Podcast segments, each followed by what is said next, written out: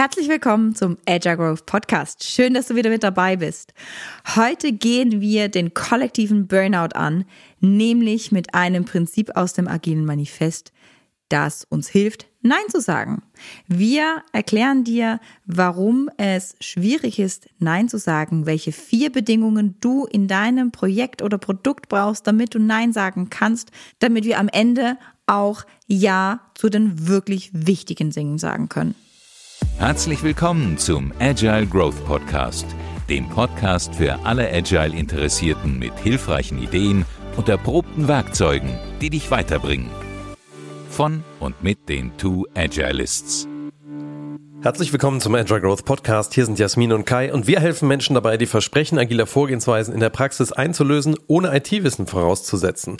Und heute geht es um ein wunderbares Wort, das ein paar Probleme mit sich bringt, und zwar das Wort Nein. Und vielleicht kennst du es, du bist in einem Projekt oder vielleicht bist du schon in einem agilen Team und die Arbeit türmt sich und türmt sich und türmt sich und es wird mehr und mehr und mehr und irgendwie sieht man gar nicht mehr, wie man vorankommt. Jeder arbeitet unglaublich viel und ist fleißig, aber so richtig nimmt es kein Ende und das Umfeld fragt auch, naja, also wenn, wann wird es denn jetzt endlich fertig? Also der Druck auf den Product Owner, sofern denn einer da ist oder wer auch immer das Projekt leitet. Den Projektleiter. Ist immens und alle sind auch beschäftigt und geben ihr Bestes, aber irgendwie reicht einfach nicht. Und da hat, wenn man agil arbeitet und wir definieren ja agil arbeiten, dem agilen Manifest folgend arbeiten, ähm, hat das agile Manifest, wenn man die Prinzipien anguckt, eine Antwort drauf, die besagt zwar nicht, wie ich das tue, aber sie besagt sehr genau, was ich tun soll. Und ähm das lautet Einfachheit, die Kunst, die Menge nicht getaner Arbeit zu maximieren, ist essentiell.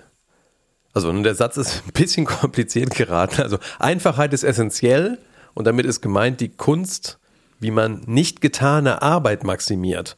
Also maximal faul ist, richtig viel weglässt und eigentlich so im Geiste von Lean, also ne, schlanker Produktion, Verschwendung vermeidet. Und ich habe das auch mal gemacht in einem persönlichen Coaching, als ich privat in der Situation war, dass sich einfach privat in der Firma, auf dem Projekt irgendwie überall unglaublich viele To-Dos aufgetürmt haben. Und dann hat mein Coach mir gesagt, so, und jetzt schreib alles auf, was du tun musst. Alles. Und es wurden drei A4 Seiten an To-Dos. Und dann sind wir durch diese To-Dos durchgegangen und haben alles rausgestrichen, was ich nicht tun werde.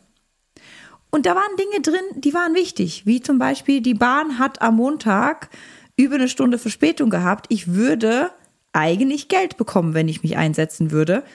Habe ich rausgestrichen hatte ich keine Energie und Kraft dazu, bei drei Seiten To-Dos noch irgendeinem Bahnvorteil hinterher zu rennen und so weiter. Also da sind wichtige Dinge rausgeflogen oder Dinge, die natürlich zum Beispiel auch Geld reingebracht hätte, wo irgendjemand anders gesagt hätte, hey, das ist jetzt aber Verschwendung, da kriegst du noch 30 Euro. Ja, aber in dem Moment war es nicht so wichtig. Das heißt, all diese To-Dos wurden rausgestrichen und mein Coach hat mir an der Stelle gesagt, du darfst mit zehn übrig bleiben. Das war verdammt hart, so viele rauszustreichen. Und die, die rausgestrichen wurden, sind auf die Nicht-zu-tun-Liste gewandert. Das heißt wirklich auf die, ich werde sie auch nicht mehr tun. Auch nicht, wenn ich mit den anderen fertig bin, werde ich sie tun, sondern ich werde sie nicht mehr tun, weil sie keinen Wert geben in dem Moment. Und ähm, das hat so gut getan. Auf einer persönlichen Ebene so gut getan, weil dann hatte ich wieder freie Kapazität, die, die wirklich noch auf der Liste sind und wichtig sind, auch zu tun. Vorher war ich in einem völligen Blockierstadium. Das Nein hat in dieser Hinsicht was Befreiendes.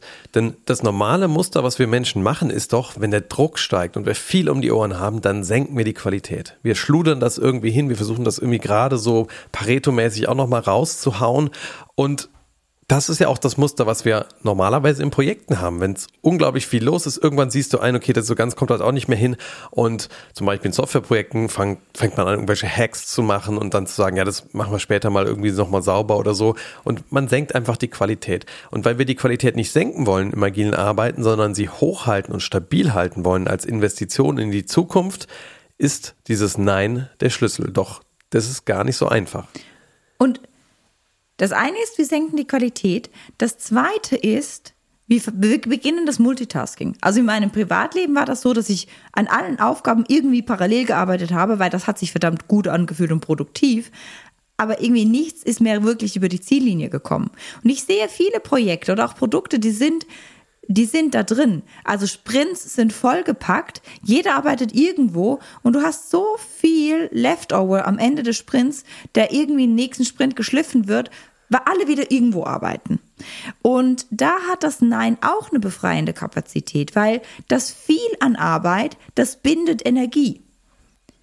Und das klare Nein, nicht jetzt oder einfach nur Nein, das lässt diese Energie frei und mit dieser Energie können wir das, was wir tun, auch über die Ziellinie bringen in einer hohen Qualität. Jetzt, um Nein zu sagen, ist ja ne, ziemlich einfach. Wir können Podcast-Folge hier aufhören, sagt mir Nein, alles gut. Ja, so einfach ist es nicht.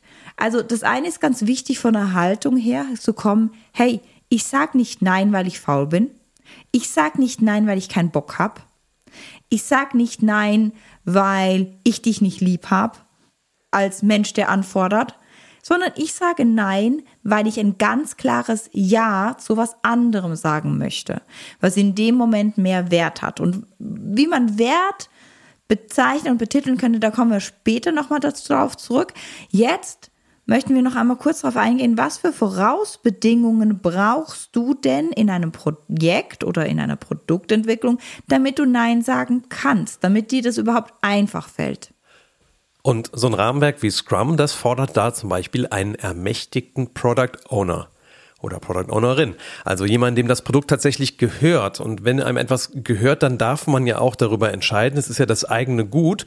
Und wenn du einen Product Owner hast, der entscheiden darf, dann kann der natürlich auch zu beliebigen Dingen in diesem Produkt Ja oder Nein sagen, wenn er das irgendwie in der Konsequenz mit seinen Stakeholdern halt ausbadet. Ne? Das heißt jetzt nicht, dass die alle glücklich sind, wenn man sich dagegen was entscheidet. Oft gibt es ja auch verschiedene Stakeholder-Parteien mit verschiedenen Bedürfnissen. Aber da den richtigen Pfad durchzuschlagen, sagen so, und das ist jetzt den, den vertrete ich hier und da bringe ich auch mein Rückgrat ein und ich darf das eben auch, weil mir andere in der Organisation das Mandat und den Freibrief dafür gegeben haben.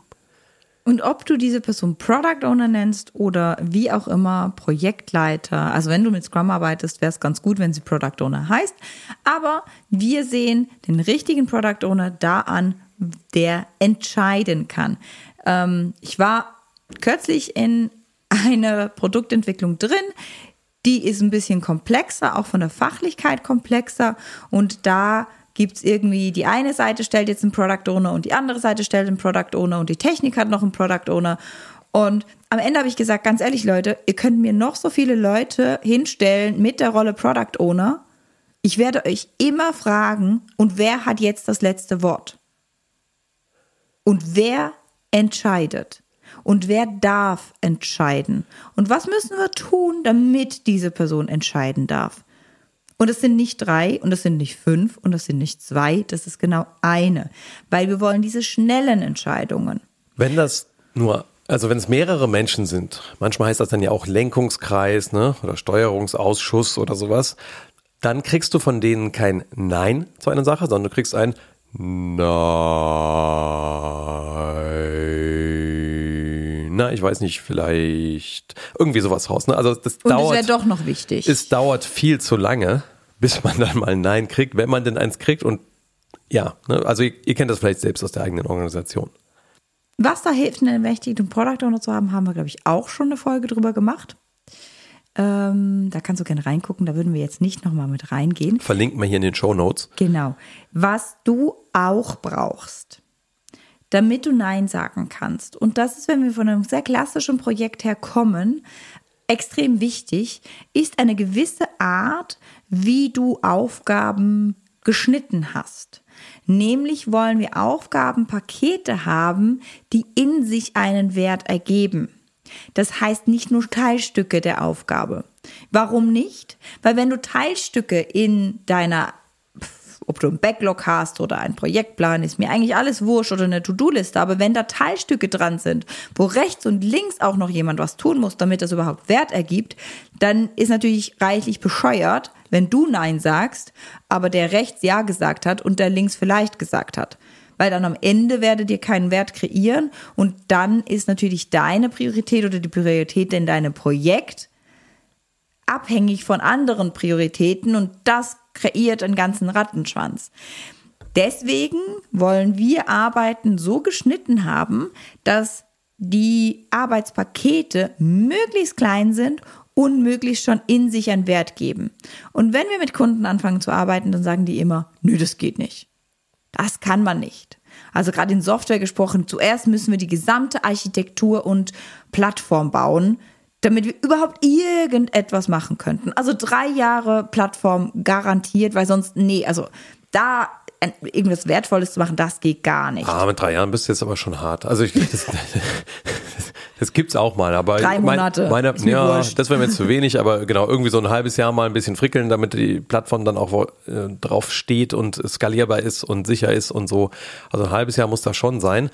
Und naja, das ist natürlich irgendwie dann zum Nein sagen irgendwie ein bisschen fies, weil ich kann ja schlecht zu der Plattform dann Nein sagen. Und auch da dreht sich das Paradigma dann rum. Wie kann ich äh, just enough Plattform bauen? Also wie kann ich gerade irgendwie das bisschen bauen, was ich brauche, um das Wichtige zu lernen, was mir ermöglicht, erste Funktionalitäten herauszubringen. Also eine ganz andere Denkweise, ne? eine Funktion, das ist das, was Tante Erna haben möchte. Die möchte einfach irgendeinen Nutzen haben in einem Produkt, in, von einem Projekt und den möglichst zu isolieren. Ich weiß, wenn du jetzt ein Hardware-Produkt hast, irgendeine Sensorsteuerungsgeschichte oder so, das kann als Denkmodell sehr, sehr schwierig sein. Aber von der Grundidee her, wie kannst du Einheiten so schneiden, dass wir schneller rausfinden können, haben wir ein Problem?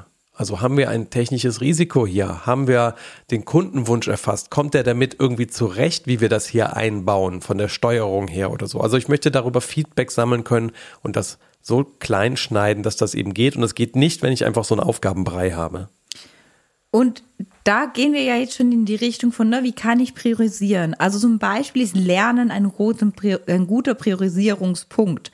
Ne, also da, wo du zu viele Unsicherheiten hast, das könnte man priorisieren. Dazu kann man Ja sagen und dann sagt man zu ganz vielen anderen Sachen Nein. Nehmen wir sagt, hey, wir nehmen jetzt einfach die größte Unsicherheit raus und lernen gerade da, weil wenn wir alles um eine Hypothese aufbauen, wo wir nicht ganz so sicher sind, ist auch doof. Oder wir nehmen eben den Kundennutzen als erst als, als Wert und gucken, okay, wir schneiden alles so, dass der Kunde irgendwas sieht. Und dann ist natürlich die Plattform bauen reichlich doof, weil der Kunde sieht nichts von Plattform. Dem ist die Plattform auch wurscht. Der will einfach, dass es funktioniert. Ähm, und da kann man ins Schneiden reingehen, in die Aufgabenteilung reingehen und da darf auch schon ganz schön viel Energie reinfließen am Anfang, damit wir gescheit schneiden. Und mit ganz viel Energie meine ich aber dann auch wieder nicht drei Monate, weil das ist auch keine Wertschöpfung, sondern mit ganz schön viel Energie meine ich mit dem ersten Teil, wo wir anfangen wollen, dass wir den anfangen zu schneiden, so dass wir ganz viel lernen können. Was braucht der Kunde? Welche Risiken haben wir? Wo haben wir Abhängigkeiten etc. Damit hast du jetzt die nächste Büchse der Pandora aufgemacht in so mancher Organisation, nämlich dass der Kunde viel zu weit weg ist. Also der Anwender von dem Produkt oder der, der den Nutzen empfängt von dem Projekt. Denn das wäre ja derjenige, bei dem wir beobachten können, kommt der Wert überhaupt bei demjenigen an? Also das ist ja auch das, was UX viel macht, irgendwie beobachten, ne? wie interagiert dann ein Nutzer mit einem System, mit einem Produkt.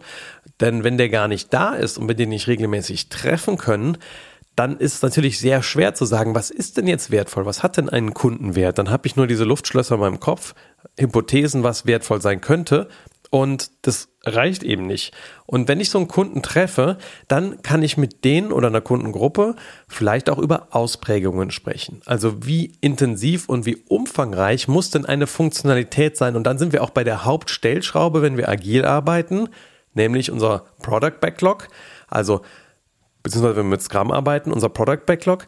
Denn da ist es ja so, dass wir über den Scope arbeiten wollen. Da könnte man sich sowas vorstellen wie, ne, so aus der Landschaftsplanung, so ein Bild. Du könntest ja hingehen und von einer Funktionalität die Trampelfahrt-Variante entwickeln. Also ein Trampelfahrt, das ist irgendwie, ne, da, da latschst du irgendwie, wenn es regnet, irgendwie hast du auf jeden Fall mal die Schuhe und einen Rollkoffer irgendwie dreckig. Äh, das will eigentlich keiner, aber es ist vielleicht besser, als über pures Gras zu gehen. Und ja, eine Trampelfahrt-Variante zum Beispiel, sagen wir mal, du baust eine Druckfunktionalität irgendwo ein. Ja, dann ist die Trampelfahrt-Variante, du drückst auf Druck und das kommt einfach mal irgendwie in A4 da raus.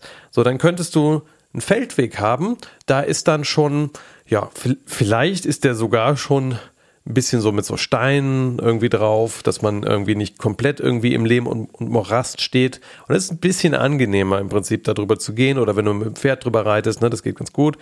Ähm, ich bin jetzt kein Reiter, musst du eigentlich mehr sagen. Ich würde über deinen Trampelpfad. Mag das Pferd äh, lieber Trampelpfad? Okay, gut. Aber ähm, ich ziehe meinen Rollkoffer ja auch nicht so gerne über Rollsplit, aber sagen wir mal, das ist irgendwie ein bisschen bequemer der Feldweg als der Trampelpfad. Und dann kann ich vielleicht schon die Seitenränder konfigurieren. Ja, beim Drucken kann ich den Abstand zu den Seitenrändern von meinem Dokument äh, einstellen. So, ähm, dann die komfortable Variante, die Straße. Ja, da kann ich vielleicht verschiedene Fächer in meinem Drucker auswählen, verschiedene Papiertypen.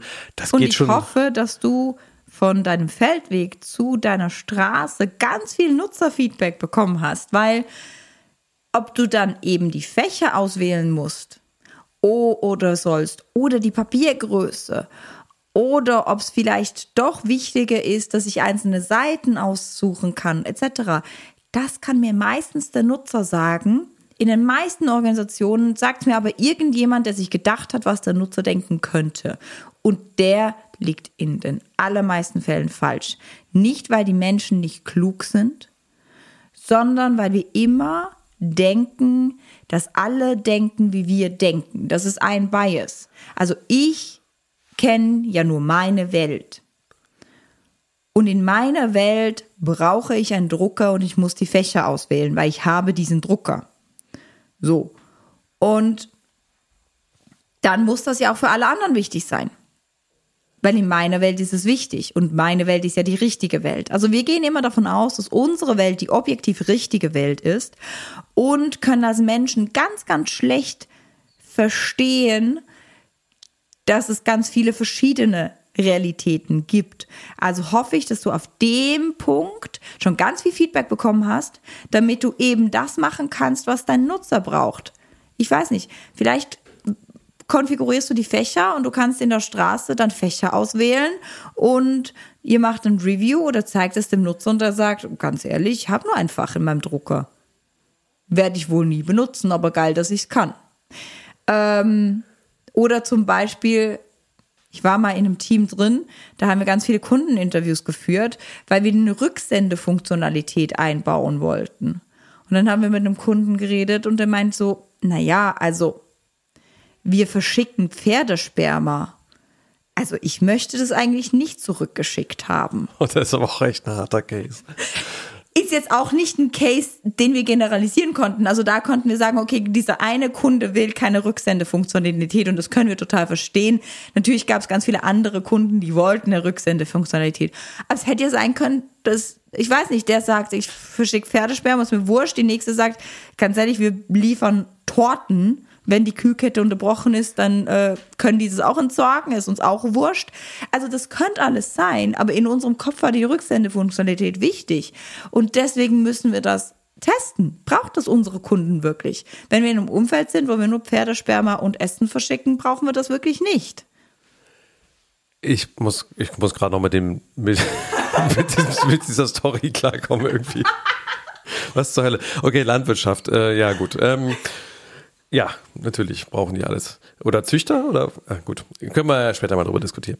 Pferdezüchter, Kai. Pferdezüchter, okay. Es gut. ist nicht mehr Bienchen und Blümchen mit dem Pferden. Ja, ich, jetzt ist meine Welt irgendwie zerstört. Gut, dann könntest du noch die Autobahn-Variante haben.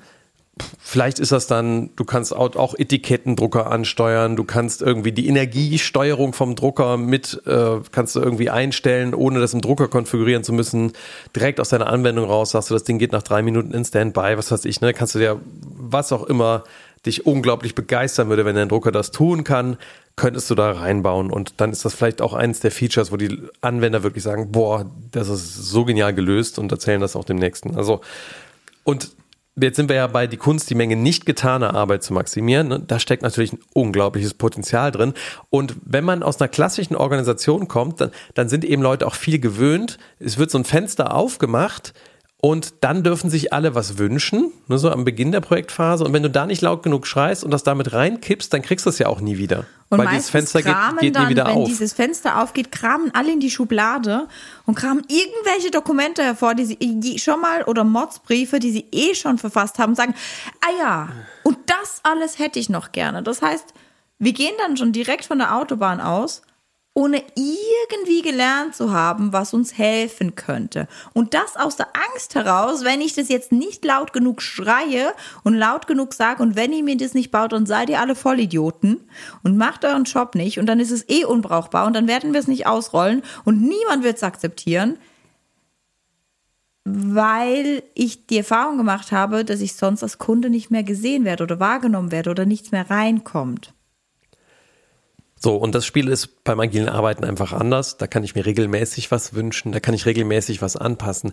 Deswegen brauche ich diese Riesenausprägungen in vielen Fällen einfach nicht und kann das unterwegs lernen, ob das denn wirklich der richtige nächste Schritt ist. Dazu brauche ich, wenn wir jetzt in eine Software denken, aber sehr, sehr fähige Entwickler, die sehr, sehr gut sind in ihrer Kunst weil das Implikationen auf die Architektur hat, auf die Art und Weise, wie wir entwickeln. Das heißt, meine Wahrnehmung, wenn wir nicht genügend Leute haben mit genügend Wissen und genügend Qualitätsanspruch, dann wird das schwierig, weil dann haben wir ganz schnell ein System, das wir nicht mehr anpassen können. Und dann passiert natürlich genau das. Dann können wir es nicht mehr anpassen. Dann kann sich wünschen, wer auch immer was. Und es dauert eh alles ewig. Ähm, von daher, das ist noch eine weitere Voraussetzung. Das heißt, wir haben vier Voraussetzungen. Die eine ist der Product Owner, der muss, ähm, wir sagen immer enabled, ne, befähigt sein. Wir müssen unsere Aufgaben so aufteilen, dass die kleinen Aufgabenpakete in sich Wert generieren. Wir müssen in der Planung darauf achten, dass wir nicht sequenziell planen, Nennt man das so? Ich weiß es nicht. Also, dass wir auf jeden Fall nicht so planen, dass wir das große Ganze angucken und direkt anstreben, sondern dass wir gucken, was ist das Kleine, was auch schon Wert generiert. Wir gehen diesen Weg und weiten diesen Weg immer weiter aus, soweit wie es halt der Kunde braucht. Wir brauchen extrem fähige Entwickler, Entwicklerinnen, also Teammitglieder, die auch stetig drauf gucken, dass wir die Arbeit so tun, dass das Ausweiten eben möglich ist ohne viel Schaden zu generieren. So, jetzt haben wir Plattformen zwischendurch mal so ein bisschen auseinandergenommen, auch die Zeit, Plattformen zu entwickeln. Mir ist noch ganz wichtig, ich, äh, aus, aus meinen Erfahrungen der Softwareentwicklung, ne, wenn du ein Softwareprodukt hast, man braucht ein bisschen was an Plattformen. Einfach nur nicht eskalieren, das Thema, ja, nicht übertreiben, da das richtige Maß finden. Das ist, glaube ich, das, worum es geht. Das ist ja häufig so, zum Beispiel bei Scrum, dieses Spannungsfeld zwischen den Entwicklern, die es umsetzen und dem Product Owner, der es einfach schnell braucht. Aber darüber haben wir schon in anderen Folgen, glaube ich, genug gesagt. Insofern freuen wir uns, dass du zugehört hast. Und wenn dir diese Folge gefallen hat und du dadurch für dich klarer bekommen hast, was braucht es eigentlich hier, um Nein sagen zu können, dann wünsche ich mir, dass du Ja sagst dazu, diese Folge an andere Leute weiterzuschicken. Wir wünschen dir eine wunderbare Restwoche und freuen uns, wenn du bald wieder mit dabei bist beim Agile Growth Podcast.